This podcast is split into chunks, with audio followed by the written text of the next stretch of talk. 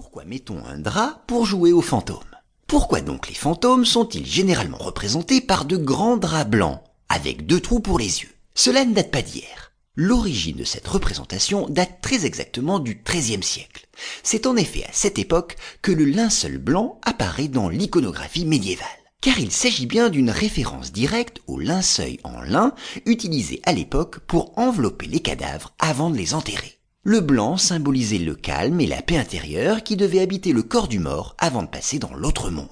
De plus, on pensait que si l'âme de la personne décédée sortait de terre, elle pourrait certes s'affranchir de son enveloppe de chair, mais serait toujours recouverte par son drap mortuaire blanc. Et autre accessoire au-delà du drap, la chaîne. Elle symbolise le lien qui retient l'âme du défunt dans le monde des morts ou des vivants, selon les interprétations. Et aujourd'hui encore, on inhume dans des linceuls ou des habits funéraires blancs dans plusieurs religions monothéistes, judaïsme, islam.